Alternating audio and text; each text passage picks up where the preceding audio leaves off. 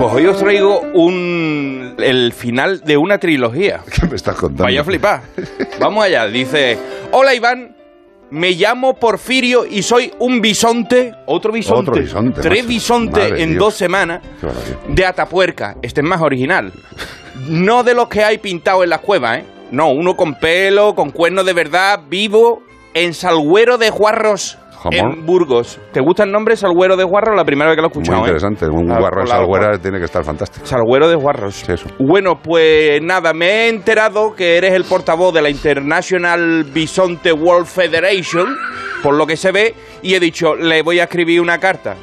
Eh, te ha escrito uno de Texas, cuatro de Reino Unido, no le voy a escribir yo una que soy de Burgos. bueno, verá, soy reintroducido, la verdad, porque hubo un momento que os dio por nosotros, y cuando digo un momento, me refiero del Paleolítico hasta el siglo XII, o sea, toda, toda- toda la vida detrás nuestro. Hay que dejarlo vivir, hombre. En los frondosos bosques del norte de Navarra se abatió al último de mi especie. Te explico. Vivo en un parque que se llama Paleolítico Vivo. Es como un recinto de aventura donde por un rato puedes vivir como un homínido de Atapuerca en Salguero de Juarros. Taller de pintura rupestre, encender fuego con dos palos, técnicas de caza paleolítica. Bueno, espero que sea casa metafórica, que lo mismo no habéis aprendido la lección y nos volvéis a extinguir.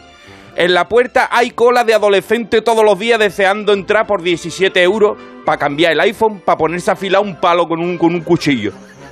Tiene la misma lógica que la ropa vintage, pero funciona. Y si eso sirve para devolvernos a nuestro espacio como especie, está bien.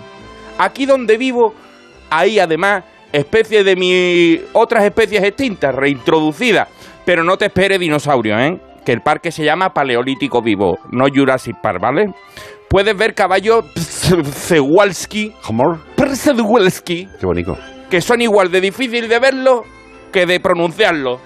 También hay tarpanes, considerados los antepasados directos de todos los caballos domésticos y que se extinguieron en el siglo XIX. E incluso hay uros. Uros. Bueno, recreación genética del uro, ¿vale? Lo sacaron de un mosquito en un en una resina y ahí lo han sacado. El Bos Taurus primigenius, que los extinguisteis vosotros en el siglo XVII. Habéis tardado en recapacitar, pero os habéis puesto las pilas, reintroducirnos y a este paso los bisontes le vamos a quitar puesto a los perros y a los gatos. Adopta un animal extinto. Él nunca te extinguiría. Se despide de vosotros Porfirio, el bisonte de Salguero de Juarros, en Atapuerca. soy tu padre.